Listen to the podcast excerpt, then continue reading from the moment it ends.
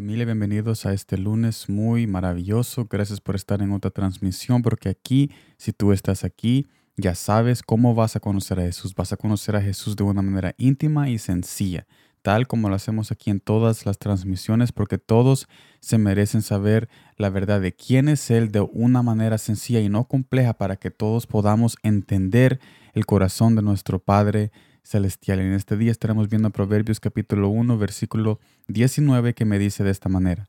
Tales son las sendas de todo el que es dado a la codicia, la cual quita la vida de sus poseedores.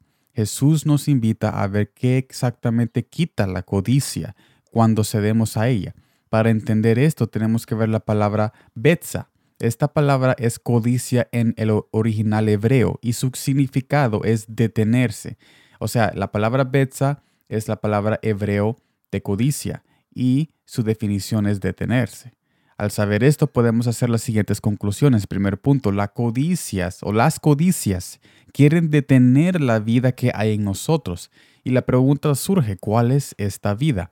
Mire lo que dice San Juan capítulo 11 versículo 25. Le dijo Jesús, yo soy la resurrección y la vida. El que cree en mí, aunque esté muerto, vivirá.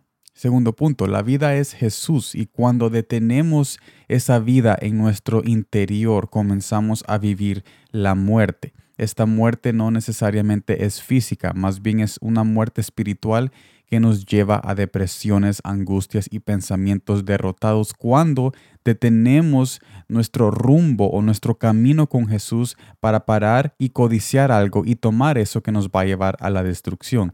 Tercer y último punto, Jesús nos invita a esperar en Él y no dejar que las codicias de nuestro corazón engañoso nos lleve lejos de lo que Él está preparando para nosotros. Si nosotros somos pacientes en Él, agarrándonos de la mano como un niño que está dejando ser guiado por ese camino que lleva a la vida eterna. Yo te invito a que tomes este mensaje en tu corazón y reconozcas que hay muchas codicias en este mundo que quieren detener la vida en nosotros, o en otras palabras, detener nuestra relación íntima y nuestra senda de justicia con nuestro Padre Jesús en esta vida que Él nos ha mandado a caminar con Él para llevarnos a un lugar mucho más mejor que cualquier codicia añadida o multiplicada que nos puede dar este mundo vale más lo que Jesús nos va a dar al final del día. Así que te invito a que sigas adelante. Es importante seguir adelante y no detenerse por cualquier codicia